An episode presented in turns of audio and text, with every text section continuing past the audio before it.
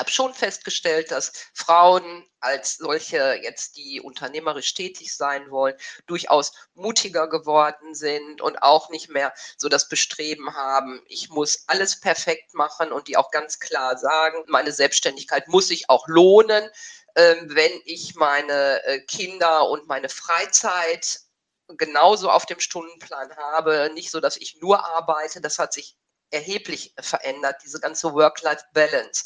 Und es ist auch so, dass ich tatsächlich arbeiten kann und Freizeit, wenn ich es ordentlich eben auf die Beine stelle. Ne? Mhm. Ich meine, das kennst du und ähm, weißt, wie wichtig Zeitmanagement und Organisation und Prioritäten sind. Und da sind die Frauen inzwischen viel, viel tougher als noch vor mhm. 20 Jahren. Hallo und herzlich willkommen bei Die Zukunftsunternehmerin meinem Podcast für Frauen, die leichter und mit Freude ihre ambitionierten Ziele im Business erreichen wollen und das auch mit einem turbulenten Team und einer lebendigen Unternehmerfamilie. Ich bin Lioba Heinzler und ich zeige dir, wie du dein Business mit Hilfe von drei Grundzutaten, nämlich Mindset, Strategie und Community, belebst und attraktiver machst, ohne Tag und Nacht zu arbeiten. Alles für dein selbstbestimmtes Leben als Zukunftsunternehmerin und deine finanzielle Unabhängigkeit.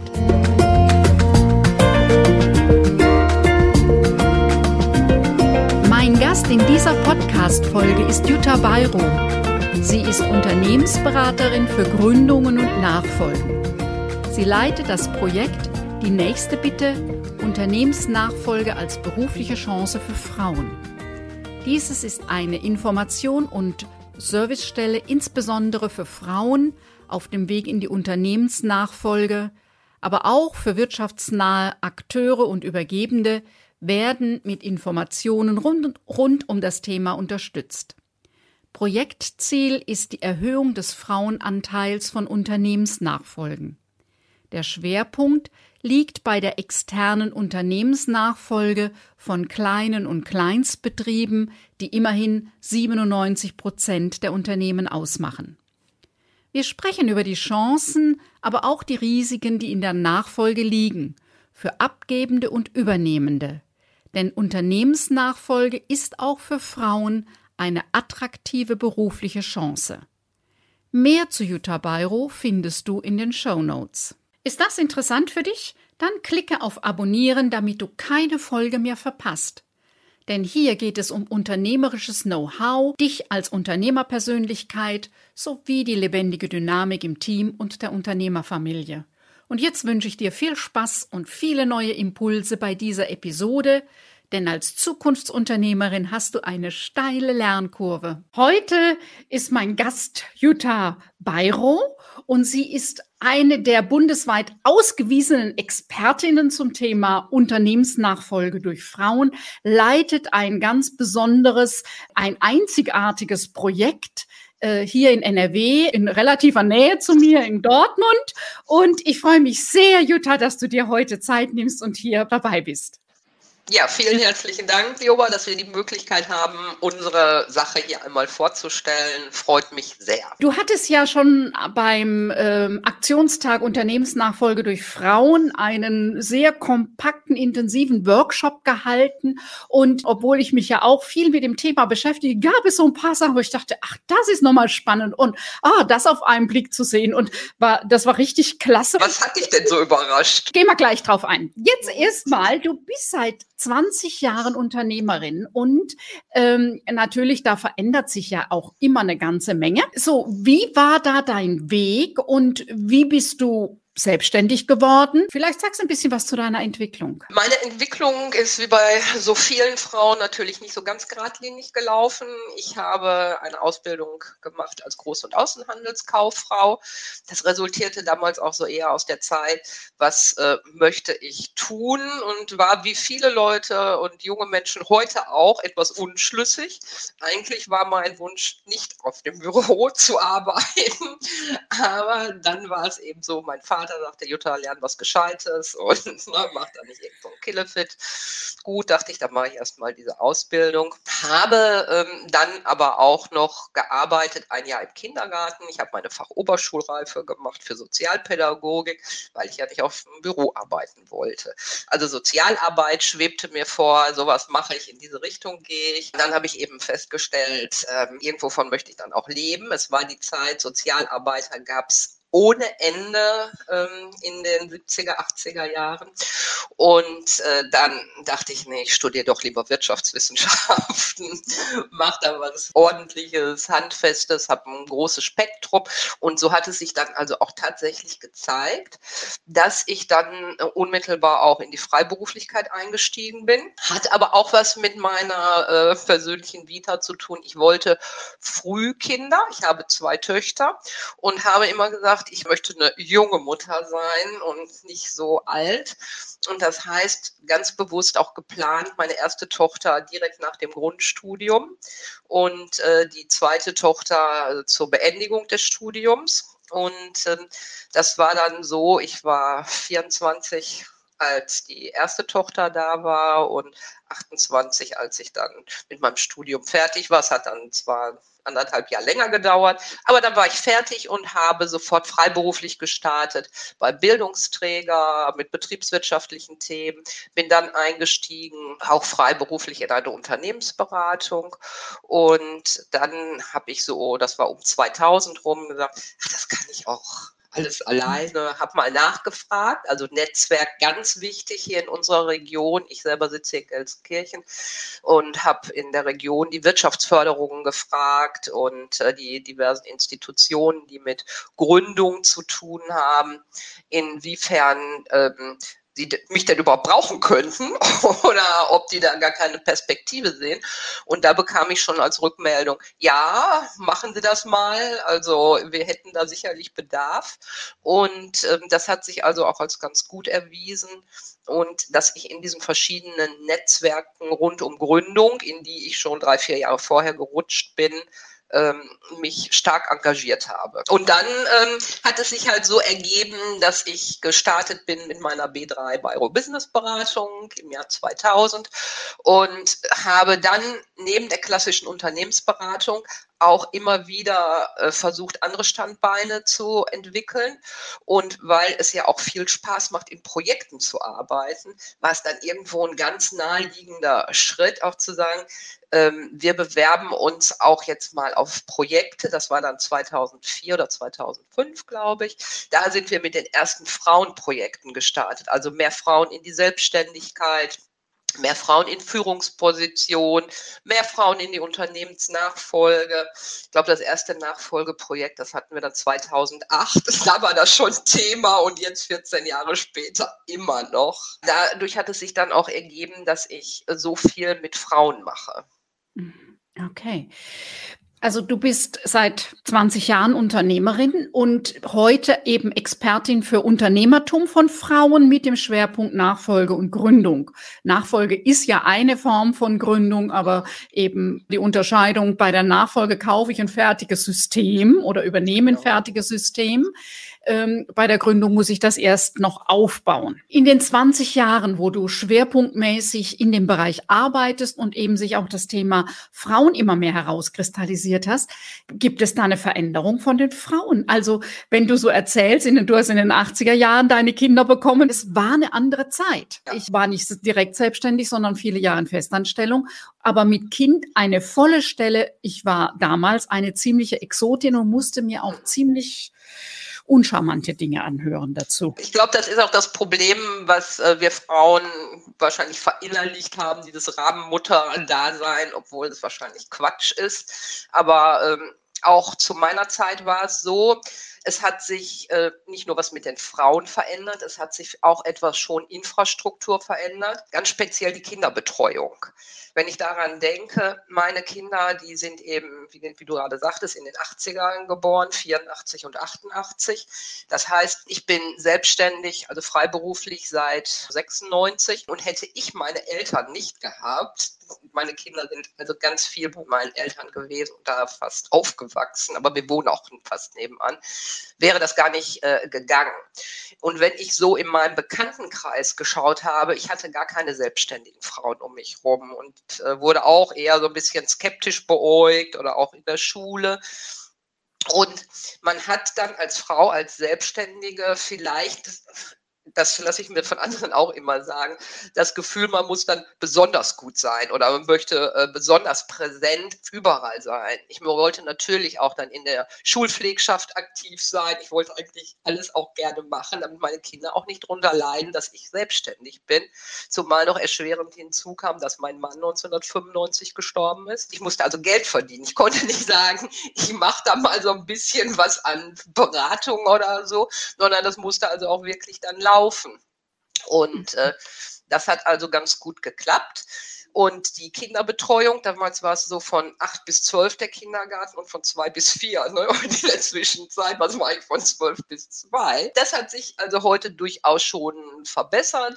Auch wenn ich mir immer noch anschaue, manche Kindergärten schließen noch um vier, halb fünf. Und äh, das ist immer noch ein Dilemma.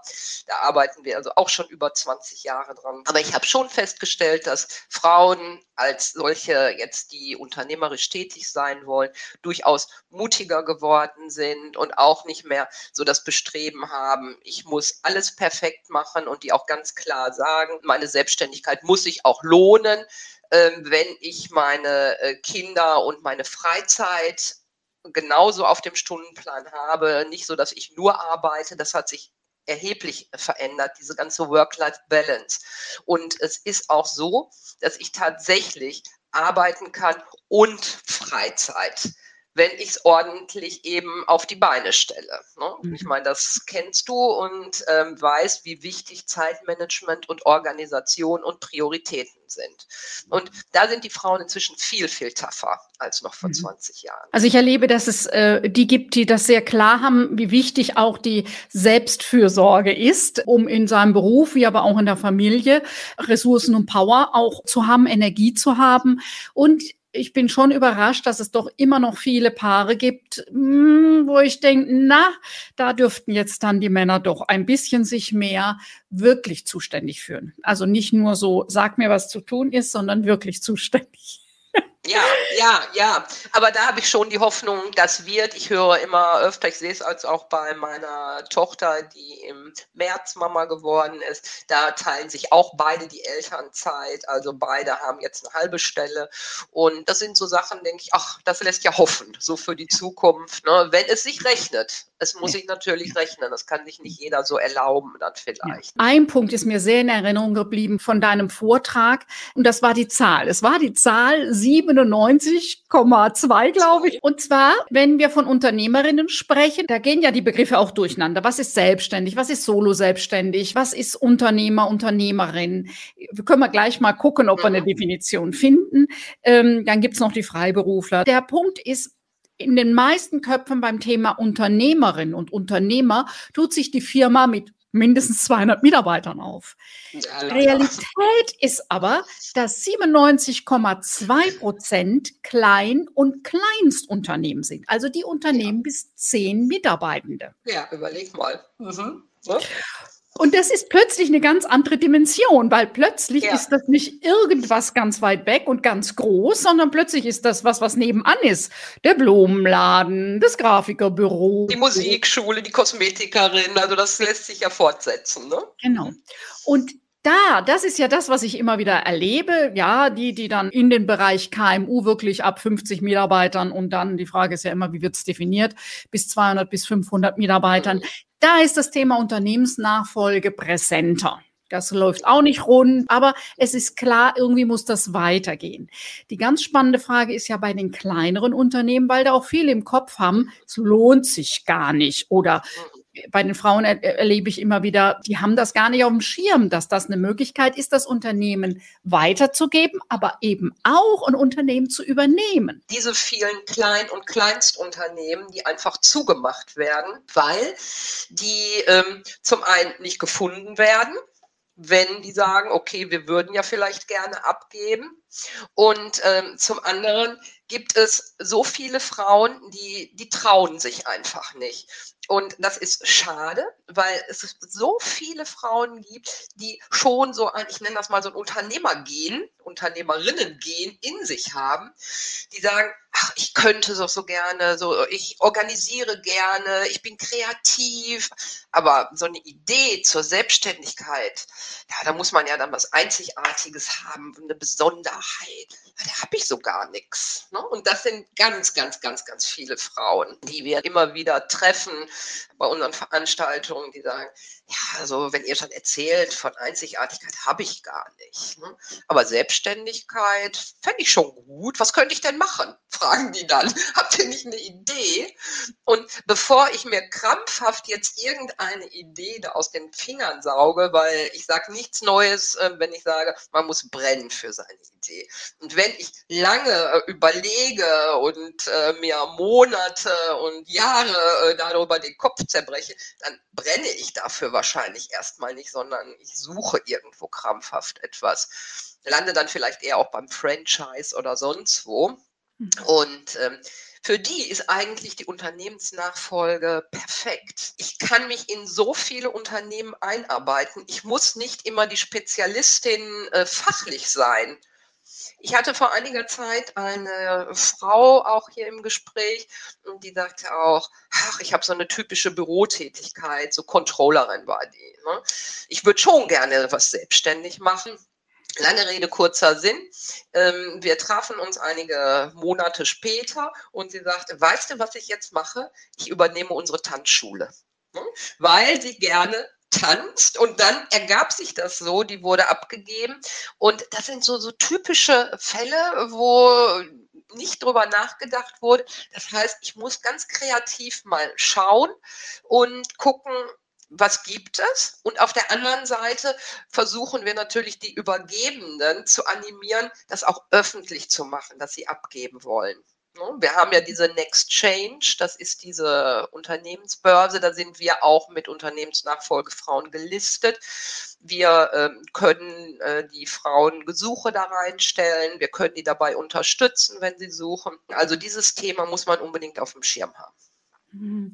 Und das ist ja nochmal was bei dem Beispiel, was du jetzt gerade nennst. Es ist ja, ähm, wenn ich da schon einen Kontakt habe, also jemand, der gerne tanzt, so, äh, ist das eine, dass es so eine innere Verbindung zum Thema gibt. Das ist ja oft auch in der Selbstständigkeit, wenn jemand gerne tanzt, also wirklich und eine Tanzlehrerausbildung hat, ist ja die Frage auch nochmal oder Tanzlehrerinnenausbildung, ob sie wirklich eine Unternehmerin ist. Und auf der anderen Seite fällt mir jetzt auch ein, ich habe nämlich in der letzten Woche ein Gespräch mit einer Unternehmerin Unternehmerin geführt, die sagt zu ihm, sie möchte in den nächsten vier, fünf Jahren abgeben. Und die hat zum Beispiel so einen kleinen Blumenladen. Also, was heißt klein? Der ist schon ganz ordentlich. Die kommt aus Essen und hat ähm, für die Stadt Essen allein Aufträge um Veranstaltungen. Also und schöne Blumen und schöne Geschenkartikel. Ne? Also so ein typischer Laden, wo jedes Frauenherz also auch höher schlägt.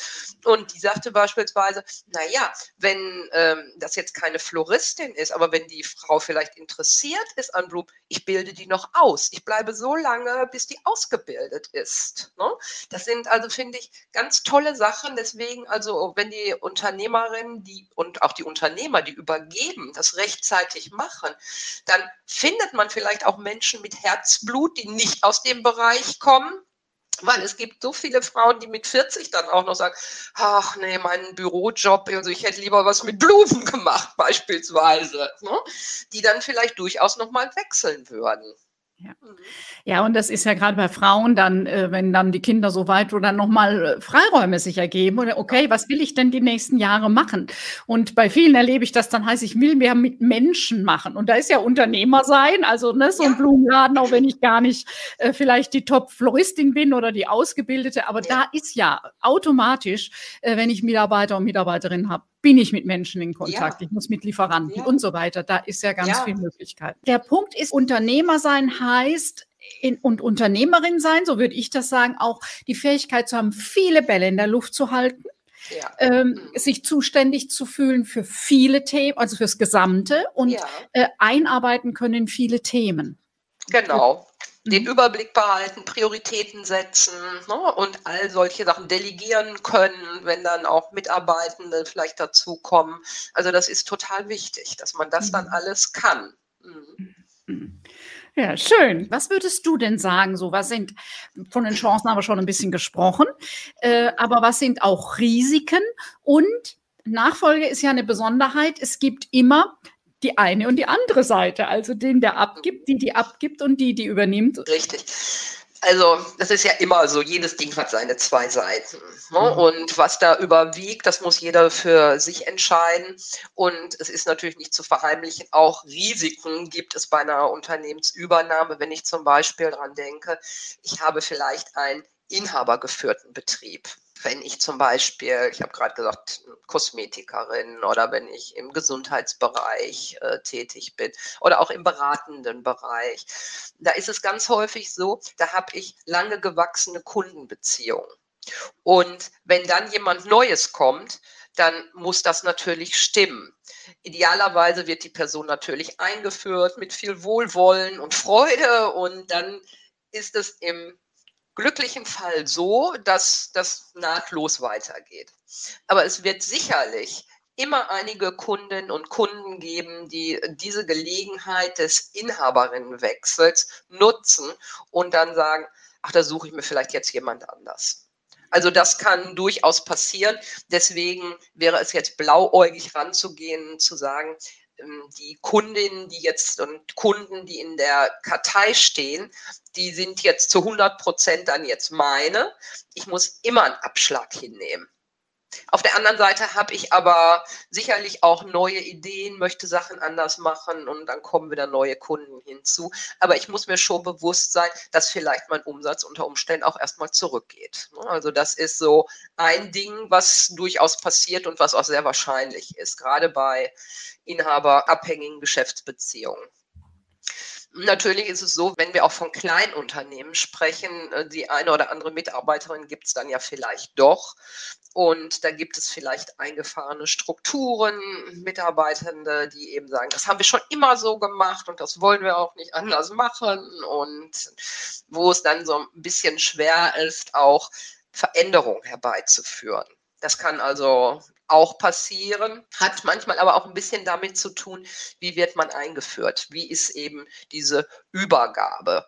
Wenn dann vielleicht noch äh, da eine mitarbeitende Person ist, die vielleicht selber gerne übernommen hätte, dann ist es natürlich besonders schwierig. Also das lässt sich unter Umständen durchaus einstielen. Und was natürlich ein ganz, ganz wichtiger Punkt ist, ist oft der Kaufpreis. Der Kaufpreis dahingehend, dass manche Verkäufer und auch Verkäuferinnen durchaus überzogene Vorstellungen haben von ihrem Preis, den sie dann aufrufen, weil es ist ihr Lebenswerk, ne? soll vielleicht der krönende Abschluss ihres Erwerbslebens sein. Wenn man vor der Übernahme steht, steht man schon ein bisschen ratlos und denkt, hm, so viel hätte ich jetzt nicht gedacht und aber da muss ich immer dazu sagen, keine Angst, man kann solche Preise verhandeln, die sind nie in Stein gemeißelt und deswegen sollte man sich da immer jemanden an die Seite stellen, Beraterinnen und Berater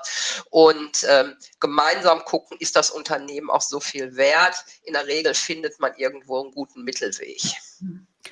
Und vielleicht auch als Ergänzung, also ich würde auch jedem sagen, ähm, da müssen Fachleute ran, die das einmal mhm. nochmal bewerten, die einem unterstützen genau. bei diesen Verhandlungen.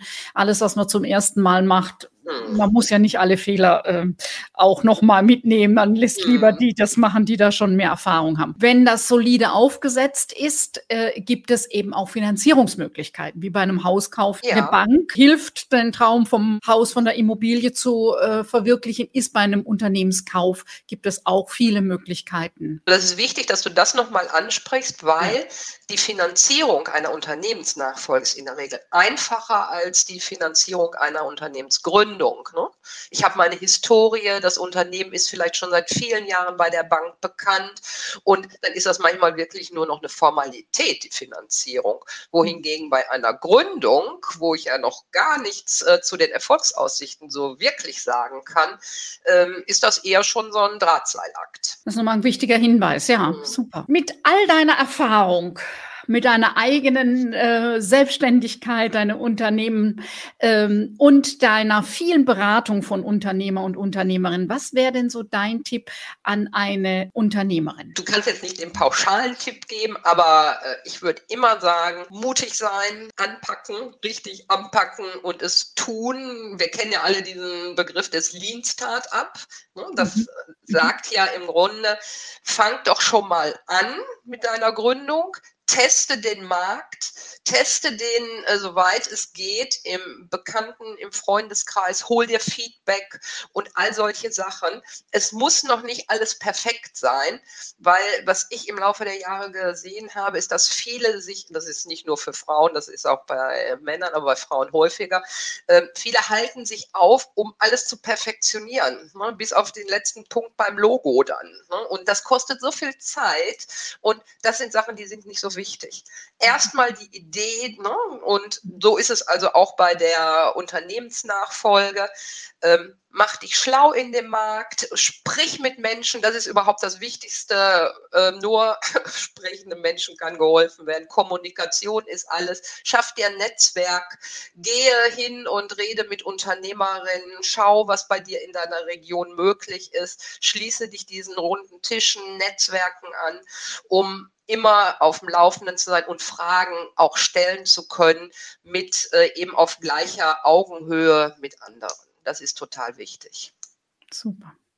Danke. Fällt dir noch was ein, was wichtig ist? Ich würde natürlich jetzt noch mal auf unsere Website, ach, perfekt, wenn das keine Gedankenübertragung ist, weil wir äh, sehen uns ja als Lotsen hier für die ähm, Unternehmensnachfolgen. Das heißt, da auf diesen Seiten findet man Best Practice, Infomaterialien, Veranstaltungen, also alles rund um die Nachfolge und kann uns auch für eine kostenfreie Sprechstunde durchaus auch ansprechen. Super. Ja. Jutta, geballtes Wissen, super. Ja, es hat sehr viel äh, Spaß und Freude gemacht und ja. ähm, fände es schön, wenn sich irgendjemand auch nur mit einer offenen Frage meldet. Gerne bei mir oder bei dir, wie auch immer. Ich glaube, du genau wie ich, wir stehen Frauen immer gerne mit Rat und Tat zur Seite. Genau. Jutta, ganz herzlichen Dank. Ja, herzlichen Dank, bleib gesund und bis dahin. Danke, tschüss. Ciao. Soweit die heutige Podcast-Folge. Alle Infos zu meinem Gast findest du in den Show Notes. Wenn dich der Generationswechsel im Unternehmen im Moment umtreibt, dann lege ich dir mein kostenloses Booklet, der Fragenkatalog zur Unternehmensnachfolge ans Herz. Du findest darin, welche Fragen du dir frühzeitig stellen solltest, wenn du ein Unternehmen erfolgreich abgeben oder übernehmen willst. Oder vielleicht ist unsere Zukunftswerkstatt das bewährte Programm für Abgeber und Nachfolgende für dich interessant? Der jahrelang verfeinerte Prozess ist eine sinnvolle Lösung für dich alleine und euch gemeinsam, denn du gewinnst ein konkretes Bild über deine Vorstellung zur Zukunft des Unternehmens. Diese bewusste Klarheit hilft dir in den Gesprächen mit den anderen entscheidend weiter. Und wenn beide Seiten das Programm der Zukunftswerkstatt bearbeiten, dann stärkt die Nachfolge eure Beziehung sowie die der Familie und fördert die Zukunftsfähigkeit eurer Firma. Den Link in den Show Notes führt dich zu den weiteren Informationen. Ich freue mich, wenn du auch bei der nächsten Folge meines Podcasts Die Zukunftsunternehmerin wieder mit dabei bist, denn gemeinsam schlagen wir zumindest eine kleine Delle ins Universum. Tschüss, bis bald!